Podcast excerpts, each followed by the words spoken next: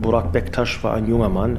Er ist um sein Leben betrogen worden. Ohne stehen zu bleiben, hat er seine Waffe rausgezogen und hat angefangen zu schießen. Es ging alles so schnell, also da habe ich wirklich mit diesen... Der eine liegt auf dem Boden, ich liege auf dem Boden, die anderen schreien. Und äh, ich wusste halt nur noch genau, wie ich zu Boden ging und War dann wie so ein Horrorfilm auf die Seite gefallen bin.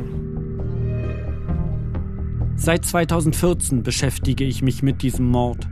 Habe Ermittler, Anwälte, Freunde und Verwandte des Opfers getroffen. Mein Name ist Philipp Meinhold. Ich bin Journalist und Redakteur beim RBB Hörfunk. Die Tat zählt immer mehr als die Worte. Ich bin mir eigentlich ziemlich sicher, dass es entweder ein Rassist war oder irgendein Drogenabhängiger. Neonazi-Extremisten, von Neonazi-Terroristen. Wie ausländischer Herkunft sind. Äh, häufig wird dann ein Gefühl von Befriedigung empfunden. Dass auch ein Motiv hier vorliegt.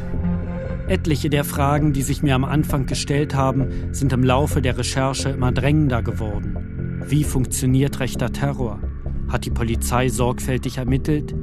In was für einem gesellschaftlichen Umfeld ist die Tat geschehen?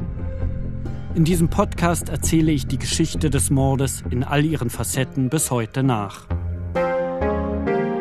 Wer hat Burak erschossen? Der ungelöste Mordfall von Berlin-Neukölln. Eine Serie von Philipp Meinhold.